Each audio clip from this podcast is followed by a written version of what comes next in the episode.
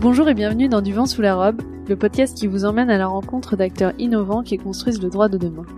Je suis Laetitia Jacquier et dans cet épisode j'accueille Romain Asbeck. Avec Romain on a parlé de legal design. En fait, ça fait un moment que je voulais consacrer une série d'épisodes du podcast au legal design, mais je voulais vraiment que ça soit des épisodes qui soient concrets pour euh, vous aider, si vous le souhaitez, à changer la façon dont vous présentez votre contenu juridique, vos documents juridiques.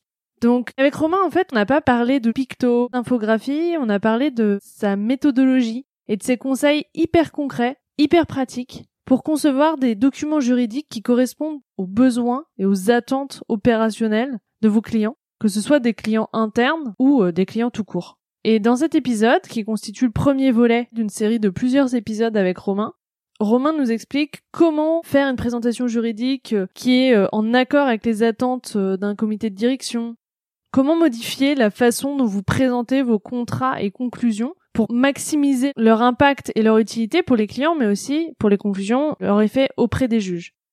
On va mettre en note de l'épisode des visuels qui vous permettront d'avoir un complément par rapport à l'audio sur la présentation des différents documents et de la méthodologie dont Romain parle dans l'épisode. Et il y a aussi beaucoup d'autres ressources pour en apprendre plus sur le legal design. Dans les épisodes suivants, on vous prépare plein d'autres surprises, donc restez connectés et bonne écoute. Bonjour Romain. Merci beaucoup d'être avec nous aujourd'hui. Je suis ravie de te recevoir dans ce podcast, d'autant que c'est ma première interview euh, post-confinement et la première aussi que je fais ici chez moi. Donc je suis d'autant plus contente de te recevoir. Donc Romain, tu as de multiples cordes à ton arc. En effet, après avoir été avocat en droit des affaires, puis juriste en entreprise, tu as également baigné dans l'univers des startups et de l'innovation. Mais c'est finalement la réunion du droit et de ta passion pour la BD qui t'a conduit à créer RH Visuel, un cabinet de conseil en legal design. Fort de ton expérience pratique des métiers du droit, de l'innovation, du dessin et du design thinking, tu aides les avocats, les directions juridiques et les éditeurs à révolutionner la façon dont ils présentent leur contenu juridique. Cette passion pour le design, elle te vient de loin. Tu avais 12 ans, tu étais au festival d'Angoulême et tu étais venu avec une BD que tu avais dessinée très fière. Tu n'hésitais pas à la montrer à tous ceux que tu croisais sur ta route, mais celui à qui tu voulais vraiment la montrer, c'était Régis Loizen, un célèbre auteur de bande dessinée. Et euh, alors que le festival fermait et que sa femme et son fils l'attendaient, il a pris une heure pour discuter avec toi et revoir toutes tes planches euh, dans le détail et te donner des conseils. C'était ton premier cours de design et cela ne t'a plus quitté depuis.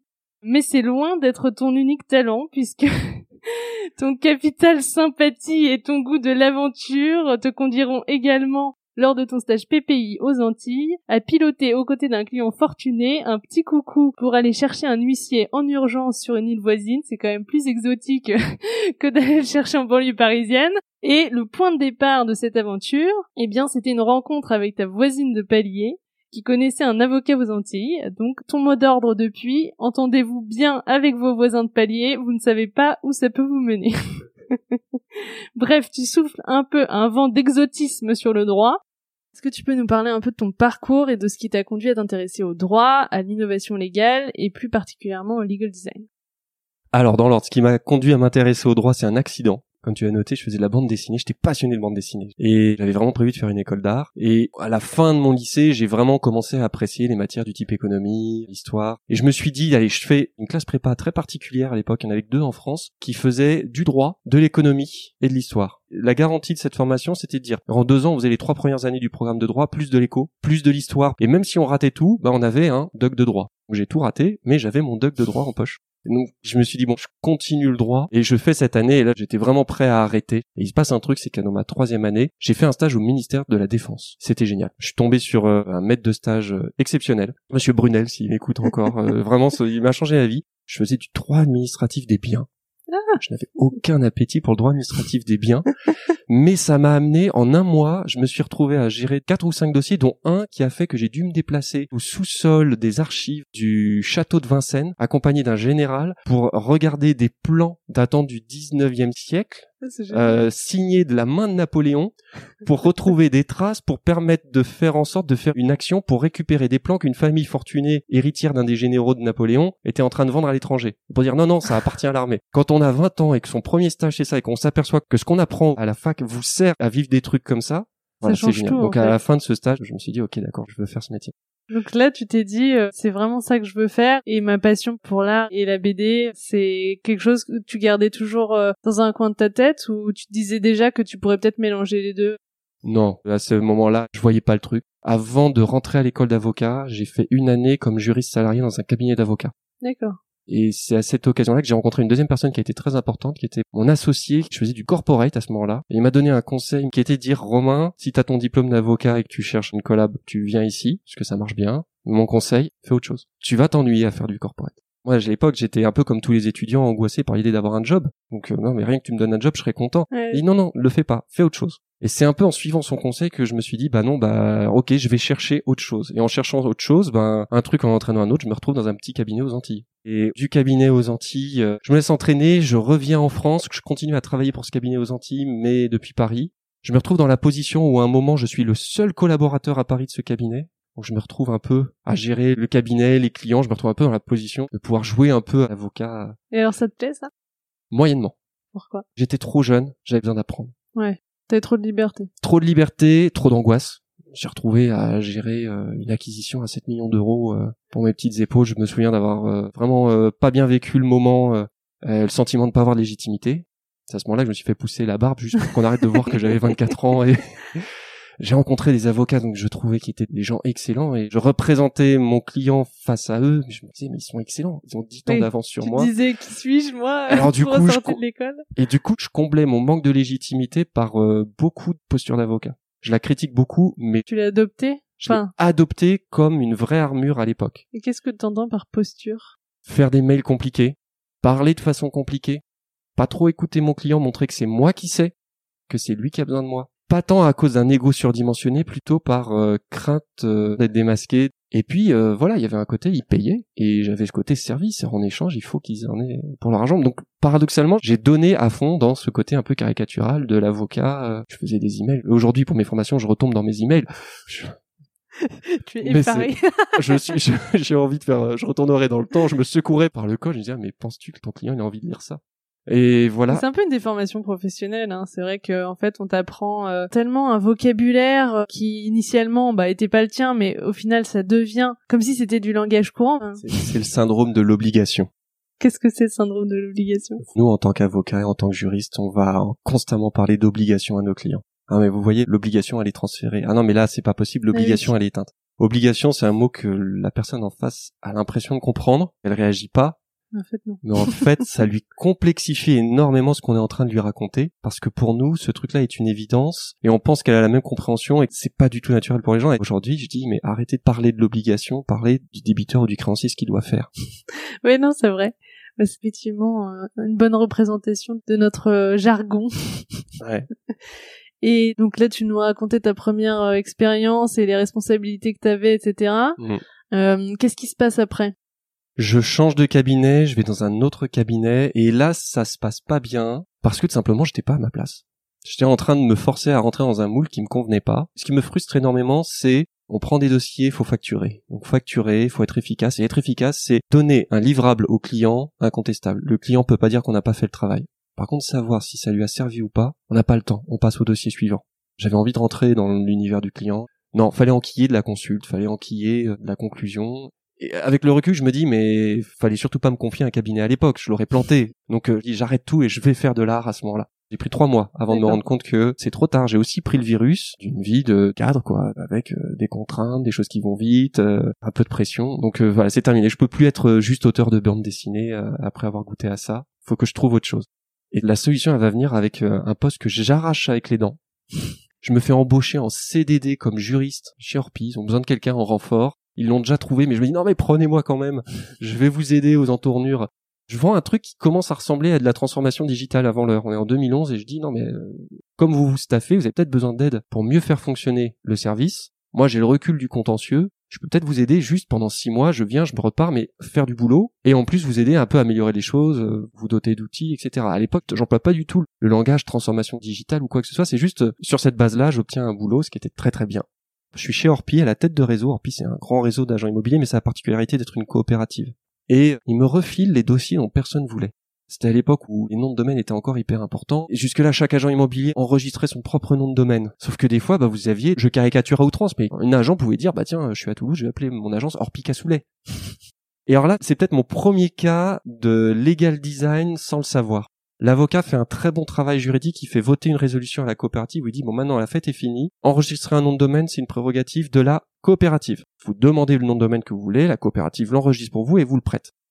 Avec le recul, cette résolution était une erreur. Et moi, j'allais découvrir pourquoi c'était une erreur quand on dit, bah Romain, on a fait voter ça, c'était il y a quatre mois, faut qu'à la prochaine AG, on dit qu'on l'a mis en œuvre. et alors là, moi j'ai adoré. J'ai dû tout apprendre, j'ai dû apprendre à manier Excel, j'ai dû apprendre à faire des présentations PowerPoint. Mon premier pitch juridique, je me fais dégager par le directeur général. oh merde. Pourquoi? J'ai fait un pitch comme un avocat. C'était complètement en décalage par rapport à ce dont a besoin un codir.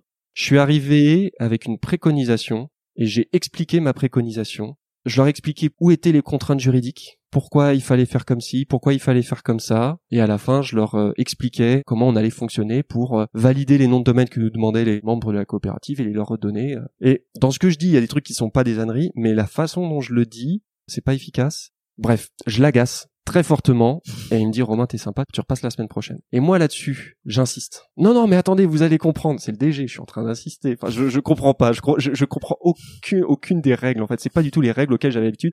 Tout ce que j'avais mis en place pour garder ma légitimité face à des clients pour les rassurer là en fait joue contre moi. Tout. Et ce qui est marrant c'est que plus tard un des avocats de la boîte va faire la même erreur. Et je serai là pour le voir et dire je sais d'où tu viens j'ai fait la même. Sauf qu'entre temps j'ai eu une chance extraordinaire le DG revient le soir. Il fait bon, écoute Romain, euh, t'as l'air d'un gars sympa. J'ai peut-être été un peu dur, mais je vais t'expliquer. Vraiment, il voulait me faire avancer. Donc il m'a dit, Romain, tu viens du monde des avocats. Sache qu'ici ça marche pas comme ça. Et là, en fait, il m'a donné un cours accéléré, à mon avis, qu'on apprend dans les écoles de commerce et dans ses premiers stages. Il m'a dit, quand tu viens d'un comité de direction, tu vends un truc. Et tu nous laisses des options. Mais les options, elles sont fermées. Option 1, option 2, option 3, feu rouge, feu vert, oui, non. Si tu viens, tu nous donnes une préconisation, on te croit pas sur parole. Tu nous montres des chiffres avec le recul, je leur donnais une préconisation qui était une erreur, et je faisais la même erreur que l'autre avocat, c'est que j'avais pas anticipé les enjeux euh, opérationnels.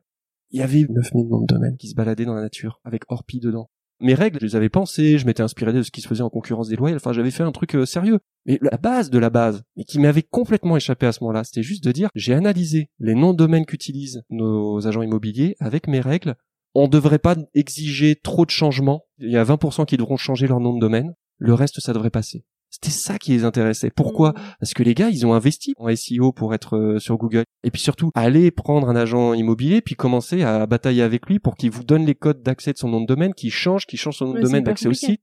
Donc c'est un des trucs que j'explique dans mes formations en premier, et un des trucs sur lesquels j'ai eu mes seuls euh, vifs échanges avec des avocats. N'importe quelle préconisation fait un directeur, une PME à quelqu'un qui est en droit des affaires, faut la baquer avec des chiffres. Et il y a toujours, mais pour tout, il y a moyen d'arriver avec des des chiffres. Faut qu'à un moment, quelque part, il y ait un camembert. J'ai dû vraiment du tout réapprendre, mais à la fin, on a fait une préconisation qui était, écoutez, là, si on fait cette préconisation, à la prochaine AG, il faut expliquer à 300 agents immobiliers, et je les ai identifiés, et voilà la liste. Et j'ai préparé le courrier de modèle qu'on va leur envoyer, il va falloir leur expliquer qu'ils vont devoir changer de nom de domaine. Mais ce sera que 300 sur 1000, et c'est pour ces raisons-là, parce que là, ça peut pas passer, et j'ai 10 exemples à vous sortir. Le deuxième pitch, c'est beaucoup mieux passé. Et on a soutenu le truc, et on m'a donné des sous pour développer le logiciel. En un mois, j'ai fait ma révolution de avocat à, ok, d'accord, euh, le client, en fait, et mon client, c'était le client interne, là. Ouais.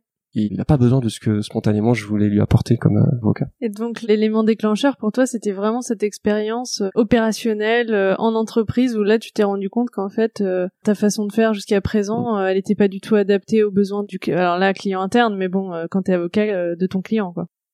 Voire même, elle était dangereuse parce qu'avec le recul, le truc qu'il aurait fallu faire dans la résolution, c'était de prévoir que les noms de domaine actifs, tout ce qu'on leur demandait, c'était pas de les renouveler. Oui. Mais à partir du moment où on l'avait voté, la coopérative était engagée, fallait qu'on le fasse. Ça tient à peu de choses, mais cette résolution-là, finalement, était juridiquement parfaite, opérationnellement, était dangereuse, parce que infaisable. Bon, mais moi, ça a eu le mérite que j'ai pris goût à ce genre de sujet juridico-opérationnel. Pendant quatre ans, je me suis vraiment, vraiment éclaté. Et donc euh, est-ce qu'il y a d'autres exemples justement de choses qui t'ont marqué où ça t'a obligé de changer ta façon de faire par rapport à ce que tu faisais avant quand t'étais en cabinet? Le plus gros dossier dont je me suis occupé à ce moment-là, ça a été de piloter un travail de six mois qui consistait à réécrire entièrement toutes les règles qui géraient les relations entre les membres de la coopérative et la coopérative, entre les membres entre eux parce qu'ils coopéraient entre eux, entre les membres et leur groupement régional et entre le groupement régional et nous. on avait un empilement de textes. Maintenant, il fallait nettoyer tout ça parce que on avait des jurisprudences qui pouvaient potentiellement être un peu dangereuses pour le réseau. Il fallait qu'on remette plein de choses à plat. Et à cette occasion-là, je me retrouve du coup avec une masse de documents gigantesques et on me donne comme consigne, euh, t'as 500 pages de documentation, euh, faut tout réécrire, t'as 60 personnes qui sont pas des juristes, et il faut que tu trouves le moyen de le faire en mode participatif, et à la fin, faut un truc efficace.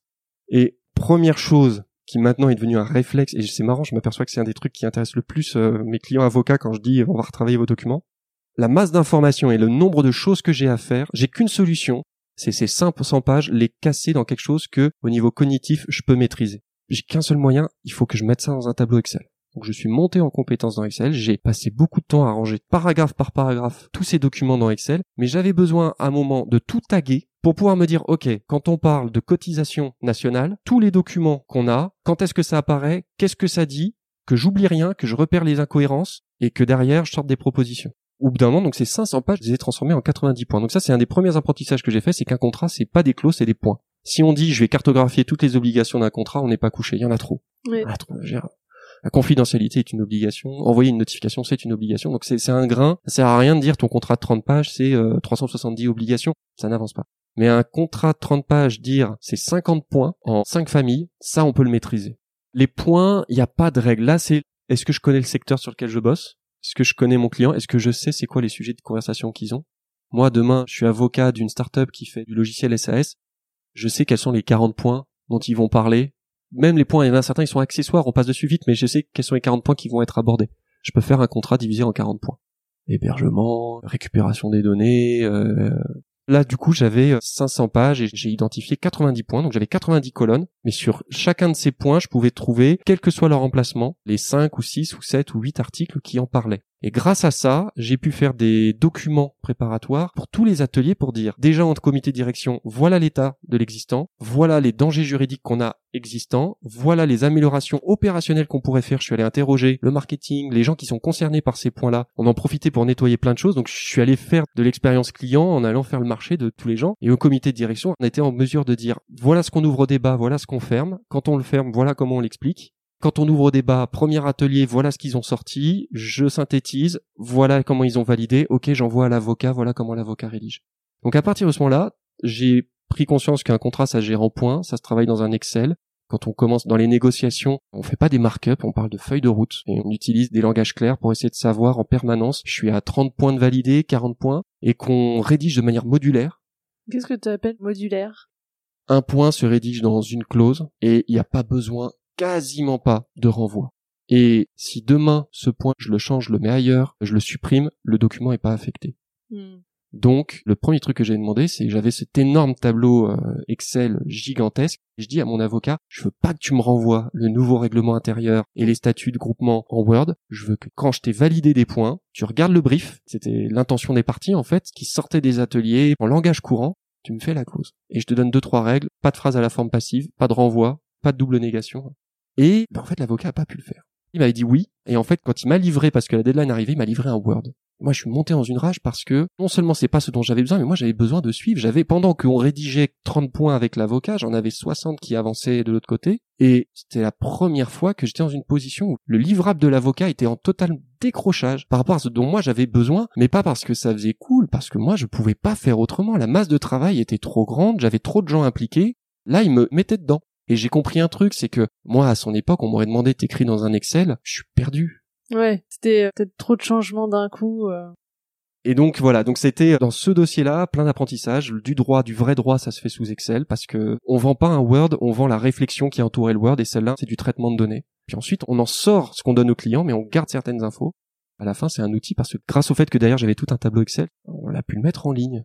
Là, on va sur la digitalisation des directions juridiques, mais moi, j'avais pas envie que les gens m'appellent pour savoir comment ça marchait. La règle, c'était simple, c'était, ils tapaient un mot-clé dans un moteur de recherche et ils avaient l'article qui sortait et on avait fait en sorte que l'article, il se comprenne, il soit pratique et qu'il n'y ait pas besoin de faire de renvoi. Et ils m'appelaient que si ils n'avaient pas compris l'article. En 2012, on a pu le faire parce que le matériau de départ, il était dans un Excel. que j'avais les métatags. Les métatags, c'est les données qui sont autour de la donnée. C'est quoi le mot-clé relatif à cet article? C'est quoi les anciens textes qui étaient relatifs à cet article? Donc quand on a donné ça à un informaticien, il nous a sorti un truc, mais pour 4000 euros, c'est pas grand-chose. Pour 4000 euros, on avait 1000 agents immobiliers plus leurs salariés qui pouvaient se référer aux documents et nous lâcher la grappe au service juridique, ne nous appeler que quand il y avait un vrai sujet. Et à la fin de ça, c'est clair que j'ai eu plein d'exemples où je me suis dit, mais si demain je redeviens avocat, je travaille comme ça. Bah justement, quels autres conseils méthodologiques tu peux nous donner sur euh, la rédaction des contrats? Alors le premier truc qu'on fait, c'est juste de dire, j'oublie que c'est un document. C'est un outil. Qui sont les utilisateurs de cet outil Mon client est le premier utilisateur du contrat. C'est-à-dire que le client, il a négocié son deal. Il arrive avec une checklist, il a des points. Le client, il a besoin de revoir ses points dans le contrat. Et là, là-dessus, j'ai l'expérience d'avoir non seulement été en service juridique et d'avoir dû refaire des contrats pour qu'ils soient plus fonctionnels derrière, mais en plus, j'étais en la position d'être commercial dans une boîte on se mettait d'accord sur euh, des contrats un peu complexes. On fait venir le service juridique du gros groupe qu'on a en face et le contrat de 40 pages nous fait perdre trois semaines à tel point que c'est le client interne du service juridique, le chef de projet, qui lui-même au bout d'un moment est fatigué de son propre juriste parce que lui-même a besoin que son projet avance et j'ai fait retirer des clauses où le chef de projet a complètement bypassé le juriste mais juste parce que je lui disais mais cette clause là pourquoi elle est là? Le chef de projet en face il pouvait pas justifier pourquoi elle était là il la comprenait pas moi, je faisais semblant de pas la comprendre. Je dis bon bah non, enfin nous on peut pas. Ou alors faut qu'on prenne une semaine pour la confier à notre avocat. Non bon ok. Donc le premier utilisateur, c'est l'opérationnel. Son contrat est un outil de sa négociation. Et quand on se penche sur la vie d'un opérationnel quand il est en phase de négociation, on sait qu'il utilise des matrices de négociation, qu'il a des checklists, qu'il a des outils. Le contrat doit refléter ces outils. Il doit retrouver ces outils dedans. Moi, quand j'ai fait nos CGU notre contrat à nous dans la startup. Comme j'avais été le commercial, que je connaissais la technique, je savais que par rapport au modèle de contrat SaaS que l'avocat avait fait, on n'avait pas 20 articles, on avait 30 points. C'était les points qu'on voyait avant de dire bon bah au pas son contrat. J'ai remis ces 30 points dans le contrat qui correspondaient au sujet de conversation et dans l'ordre où on les avait abordés pour la négo. Donc déjà le premier truc c'est on écrit pour le client, on se câble sur ce que lui comprend, sur ce qu'il va en faire. Il a besoin de le relire rapidement, il a besoin de très vite négocier avec l'autre partie quand l'autre partie dit on raye cette clause, il a très vite besoin de savoir c'est une clause essentielle, pas essentielle, qu'est-ce qu'elle dit. Je peux dire oui tout de suite ou je dis non et je passe à mon juriste. Le temps est hyper important pour lui. Donc la position de beaucoup de services juridiques qui consiste à dire si vous touchez une virgule, vous repassez par nous, mais en ce moment c'est charrette, donc deux semaines, c'est intenable. Donc moi je rendais des contrats où je disais cette clause là, s'il y a des négociations dessus, tu acceptes. Je te donne un petit brief à côté de pourquoi elle est là et jusqu'où on peut aller. Cette clause là, si la partie adverse veut la retoucher, c'est un deal breaker. Voilà, ils avaient un terrain de jeu où ils pouvaient discuter, et puis des fois ils disaient ça, on va perdre deux semaines si vous le retouchez. Il était en autonomie la partie adverse. La partie adverse, contrairement aux conclusions, c'est un utilisateur. Si la partie adverse comprend pas, elle va rejeter. Elle va rejeter, elle va envoyer à son juriste, notre client va trouver que c'est trop long, il est pas content. Donc la partie adverse doit sentir qu'elle retrouve aussi ses points dedans. Le juriste de la partie adverse est un utilisateur, je dois le mettre dans ma poche. C'est une sorte de chien de garde que je veux pas réveiller. je veux pas le réveiller. doit pas sentir qu'on est en train d'essayer de l'arnaquer, quoi. Le truc essentiel que j'ai dissimulé au sein des définitions, c'est le coup de sifflet, c'est la branche qui casse qui fait réveiller le chien de garde. Il se dit, ok, d'accord, ce contrat est miné, je vais envoyer un message alarmiste à mon client interne, qui va envoyer un message alarmiste à l'autre partie, qui est, ce contrat est plein de mines, il me faut trois semaines pour le relire. Je veux pas le réveiller inutilement. Donc quand il y a des sujets vraiment tendus, je les identifie, je dis, ça c'est pour nous deux, concentrons-nous là-dessus. Donc voilà, troisième utilisateur, le juriste, on veut pas le réveiller. Quatrième utilisateur, c'est le juge. Quand il y aura un conflit, il y a certaines clauses où le juge aura besoin de comprendre qu'on avait dans l'idée un truc un peu complexe. On a du technique, on a du juridique, on l'identifie comme tel, avec une police spéciale. Quand le juge y verra arriver le contrat sur sa table, oui, ce sera hyper vulgarisé sur les intentions des parties, sur l'expression des obligations, mais quand il y aura une clause qui nécessitera vraiment de la qualification juridique, il n'y aura pas de trou, mais ce sera juste identifié à part. C'est notre terrain de jeu. Ce qu'on veut, c'est que le jour où il y a un autre avocat qui connaît pas le contrat, qui trouve la clause, on veut pas que ça soit écrit dans le contrat, mais on veut que sur cette clause, il ait l'information que ne pas se battre sur cette clause, transiger à temps. Les clauses où euh, on ne sait pas quels sont les dommages et intérêts qu'on pourra invoquer. Dire, si jamais cette clause-là, il y a une violation, demander telle pièce pour les dommages et intérêts et le calculer comme ça. Toutes ces informations-là, c'est des informations qui intéressent le contrat et qui sont pas dans le document. Donc ça veut dire que le contrat, faut absolument le travailler sous un Excel. Voilà. Parce que ce qu'on donne aux clients, c'est autre chose que simplement des clauses qui sont dans le document, c'est la stratégie autour. Mais du coup, tu rédiges dans un Excel. Ouais. Mais ta version finale, elle est sous Word? Ouais. Mon rendu au client, c'est l'Excel. C'est ça qu'il a payé. Le deuxième rendu, c'est l'extrait de cet Excel qui reprend 70% de l'information, ce qui sera dans le contrat. Dedans, chaque clause, je la divise. Alors, ce truc-là varie en fonction de chaque contrat. Mais pour chaque contrat, faut partir sur une matrice. Chaque mot qu'on rédige dans le contrat, on doit se dire je suis dans telle partie. L'intention des parties, là je sers mon client et la partie adverse, ils retrouvent leur deal en allant juste d'intention en intention. L'explication des obligations vulgarisées aussi pour piloter le juge et éviter qu'on fasse un détournement d'une clause. Ensuite, il y a le niveau 3, c'est la description technique, la qualification juridique. Suivant les contrats, je vais rajouter d'autres matrices. Je vais, il y a certains contrats dans lesquels il faut absolument mettre, euh, j'ai une obligation, un truc qui va se déclencher. C'est quoi mon déclencheur? C'est un événement, c'est une notif, c'est quoi? Donc la matrice, elle change selon à peu près tous les contrats, mais j'ai toujours un peu cette idée de intention des parties, description de l'obligation, description technique, input, output, formalisme. Donc input, c'est les conditions d'ouverture de c'est mon déclencheur. Et ça m'arrive très souvent dans des contrats en les mettant dans un tableau Excel de dire mais c'est quoi l'input de tel truc? On s'aperçoit que c'est un input potestatif ou qu'on ne sait pas quand est-ce que ça se déclenche. On n'a pas matérialisé le fait qu'une partie deviendrait redevable cette obligation à partir de tel moment. Ou alors j'ai pas d'output. J'ai pas de signe extérieur que l'obligation a été exécutée ou de trucs qui permettent de constater qu'elle l'a été. Et puis les sanctions, euh, voilà. Et je pars de cette trame là et je réfléchis ensuite pourquoi est-ce qu'une catégorie sera pas pertinente dans tel contrat? Pourquoi est-ce que j'ai besoin d'une nouvelle catégorie? voilà. ouais. Et encore avec cette idée de quand je fais un zoom arrière de mon contrat, où est-ce que j'ai des trous? Pourquoi est-ce que euh, j'ai des obligations où j'ai euh, pas d'input, pas d'output? Alors des fois c'est justifié, ah bah c'est parce que c'est ce même événement qui a déclenché tout ça. Mais ça permet de contrôler. Mon document Word va reprendre 70% de ces informations-là. Mais justement, qu'est-ce que tu reprends pas? Ce que je reprendrai pas, ce seront les commentaires internes, commentaires internes de stratégie. On a écrit cette clause parce qu'on veut que la partie sache qu'elle elle est pas censée faire ça. La vérité, c'est que le jour où elle le fait, on n'ira pas au contentieux. Donc le jour où elle le fait, avoir tel réflexe. Ouais, donc c'est plus une espèce de notice. Exactement. Une matrice que je trouve essentielle, c'est cette clause-là. Est-ce que je peux la faire euh, jouer devant un juge des référés? Je considère que les clauses, il y a les clauses en or où on n'a pas besoin de passer devant un juge, elles fonctionnent toutes seules. Tu respectes pas ton obligation, je suspends le paiement. Pas besoin de efficace. efficace. Et une sanction que j'aimais beaucoup, c'était tous les documents que tu me remets sont confidentiels. Ah, tu si t'as un délai, si t'as un retard de paiement, ils sont plus confidentiels. Je peux aller chercher chez tes concurrents et montrer tout ce qu'on a fait pour essayer d'avoir la même chose tout ton savoir-faire, il est plus confidentiel. S'il y a un retard d'exécution, voilà. Il n'y a pas besoin de passer devant un juge. L'autre partie va, voilà, j'ai un truc qui fait mal. Quelles sont les clauses qui passent devant le juge de référé? Là, je trouve qu'il y a énormément de travail de la part des avocats pour jauger quand ils écrivent un contrat, qu'est-ce qui passe, qu'est-ce qui passe pas pour le juge des référés? Donc, parce que vu qu'il y a plein de cas où tu vas pas au fond, euh, il vaut mieux maximiser euh, les clauses qui vont passer en référé. J'avais une grille de calcul qui était simple. Une clause qui va au fond ne sert à rien si l'enjeu il est de moins de 60 000 euros. Parce que aller au fond, c'est perdre un an, c'est 20 000 euros de frais bon bah on va chercher 20 000 euros de frais si on sait qu'on va en récupérer 40 000. En dessous, on transige. Si je suis en dessous de 60 000 euros, c'est que je dois pouvoir euh, obtenir une provision devant un juge des référés. Obtenir une provision devant un juge des référés, c'est l'autre partie qui est dans la difficulté. C'est à elle d'aligner pour aller la chercher. On va transiger. Elle va me la laisser. Hein, on va trouver autre chose. Mais donc là, je trouve que les cabinets devraient revoir tous leurs contrats et jauger à chaque fois dans un contrat. Qu'est-ce qui passe? Et devrait y avoir toutes les semaines des échanges avec les avocats qui ont été soutenir des clauses comparables dans les juges des référés et des échanges de bonnes pratiques. Bah écoutez, euh, ça, le juge a trouvé que la clause était trop compliquée et il l'a renvoyée au fond. Ça, il a considéré que oui, on avait une violation manifeste et tout de suite, on amende les clauses pour se dire, je veux avoir les phrases que je vais citer au juge.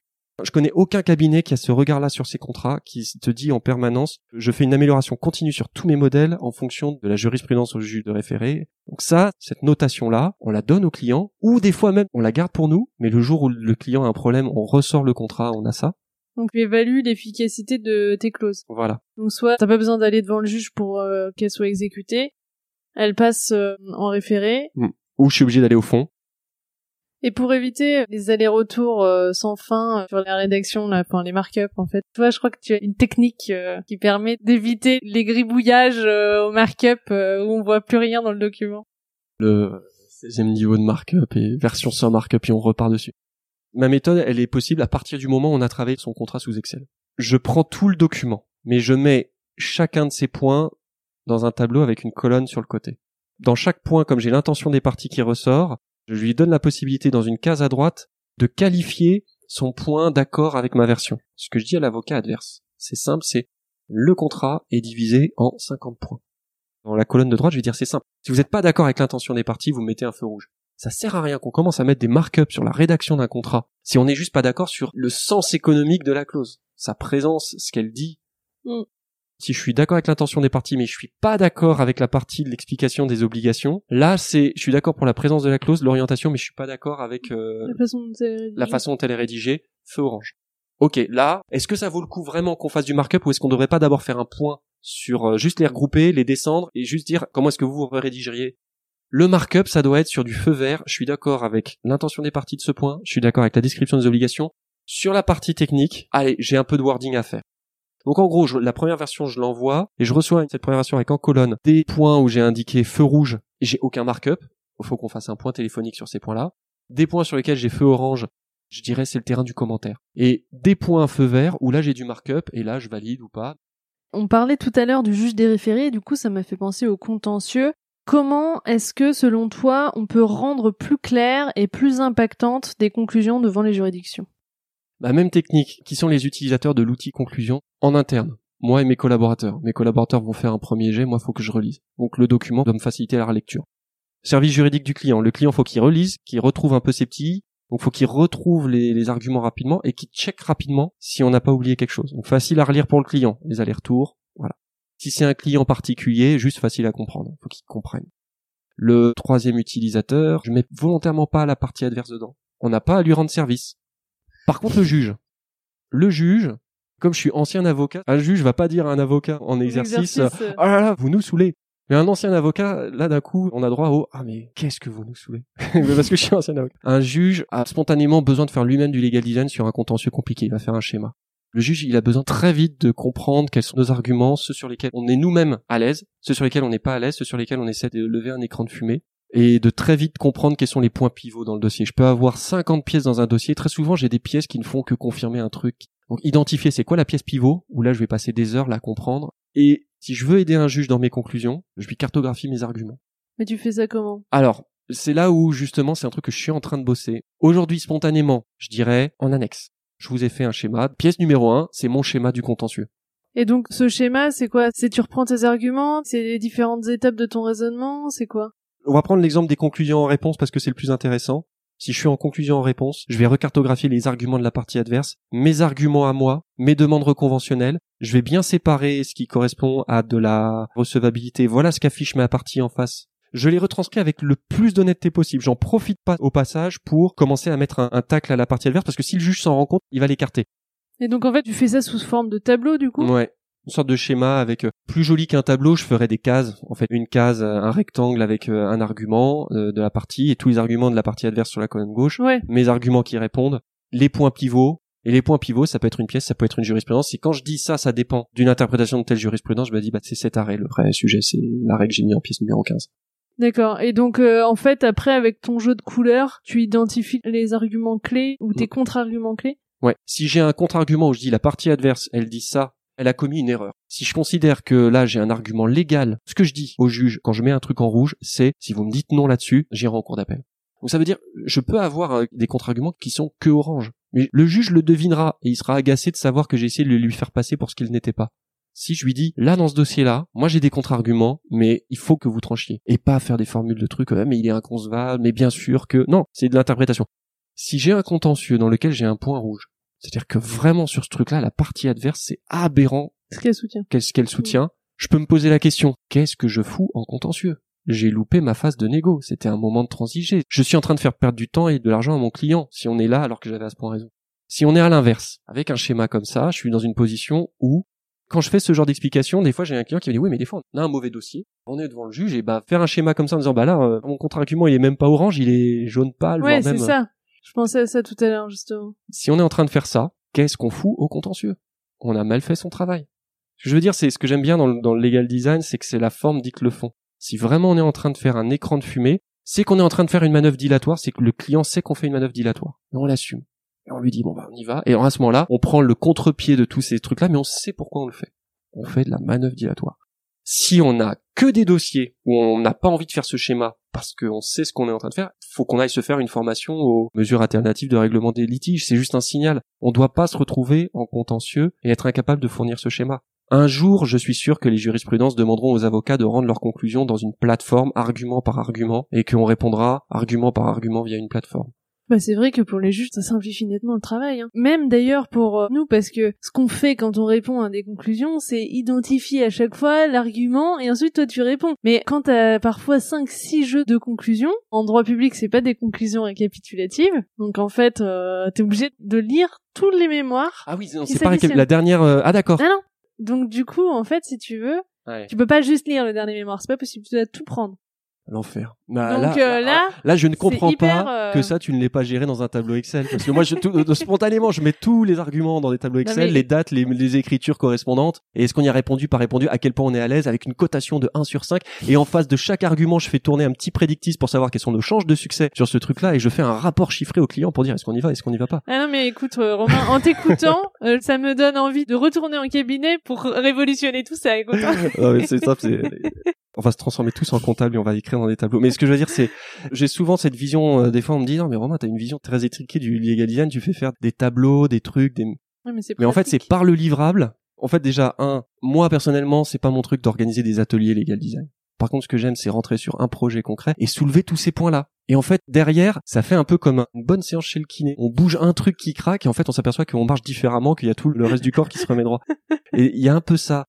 Si on se dit, tiens, nous, dans tous nos contentieux, on file un schéma au juge. Un, toutes les conclusions qui viennent de ce cabinet ont un schéma. Et un schéma dans lequel la politique, c'est que quand la partie adverse a un bon argument, et que nous, on a un bon argument, et que vraiment c'est emmerdant parce que la partie adverse, elle a un arrêt qui va complètement dans son sens, mais que cet arrêt, ben, une partie de la doctrine considère que c'est un errement de la jurisprudence. Donc on est vraiment sur du débat où on dit au juge, là, je vais vous demander de prendre position. Je suis pas en train d'avouer une faiblesse, je suis en train d'épargner au juge le fait que non, je vais pas te faire croire à une évidence. Oui, là, je vais te pencher dessus. et du coup, c'est quoi mes arguments de fond Pourquoi est-ce que cette jurisprudence-là, vous devez la contrer Et pas essayer de faire croire que la partie adverse a mal lu la jurisprudence? Non, je suis franc. Et mon schéma est franc. Je suis un auxiliaire de justice en tant qu'avocat. C'est un des trucs que je trouve euh, insoluble pour les avocats. On est à la fois des commerçants et en même temps des auxiliaires de justice. Mais en tant qu'auxiliaire de justice, je dis au juge où est-ce qu'on en est. Si le cabinet file tout le temps ça, un, le jour où un collaborateur dit à l'associé, je peux pas le faire ce schéma. Bah, c'est un point d'alerte.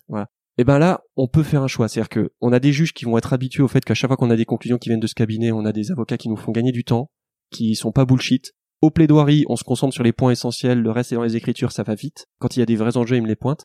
Donc après, à chaque fois qu'on a des nouvelles conclusions qui viennent de ce cabinet, il y a une sorte d'a priori positif. Donc du coup, ça permet aussi au cabinet de se dire pourquoi est-ce qu'on a accepté ce dossier perdu d'avance, pourquoi est-ce qu'on n'a pas convaincu le client d'aller en transaction ou de faire autre chose? Mm. On doit pas se retrouver dans la position où on peut pas faire ce schéma. Si le business model du cabinet c'est de faire croire à des clients qu'il y a des dossiers là où il y en a pas, j'oserais dire que on rend pas service à la profession. Euh, C'est compliqué hein. Quand vous êtes dans les Antilles, qu'il n'y a pas beaucoup de clients, que vous en avez un et que lui, pour des raisons d'ego et des raisons de principe, il dit non, non, mais je veux que vous les emmerdiez euh, devant un juge, dur de dire non. Mais voilà, c'est un vrai sujet que je soumets à l'ordre. Est auxiliaire de justice. Je pense que ça devrait faire partie de la déontologie.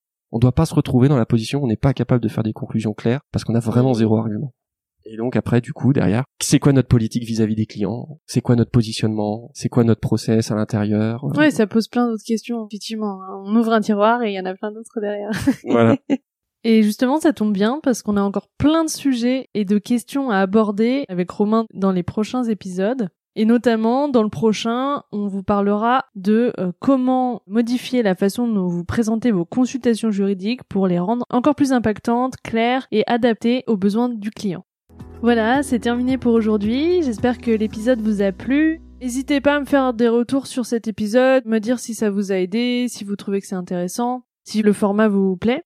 Si le podcast vous plaît, n'hésitez pas à me mettre une très bonne note, de préférence 5 étoiles sur iTunes, ça m'aidera beaucoup, et à parler du podcast autour de vous. Si vous avez des questions, ou si vous voulez donner votre avis, ou si vous avez envie de partager votre point de vue sur tous ces sujets d'innovation, n'hésitez pas. Vous pouvez le faire sur les pages du vent sous la robe sur les réseaux. Donc il y a une page sur Instagram, une page sur Twitter, une page sur LinkedIn, une page sur Facebook et sinon sur le site internet, sur la page dédiée à chaque épisode, vous avez la possibilité de laisser des commentaires. C'est vraiment fait pour ça, ça peut être très intéressant de débattre sur ces sujets, donc n'hésitez pas. Et sinon, je vous donne rendez-vous dans 15 jours pour le prochain épisode. À bientôt!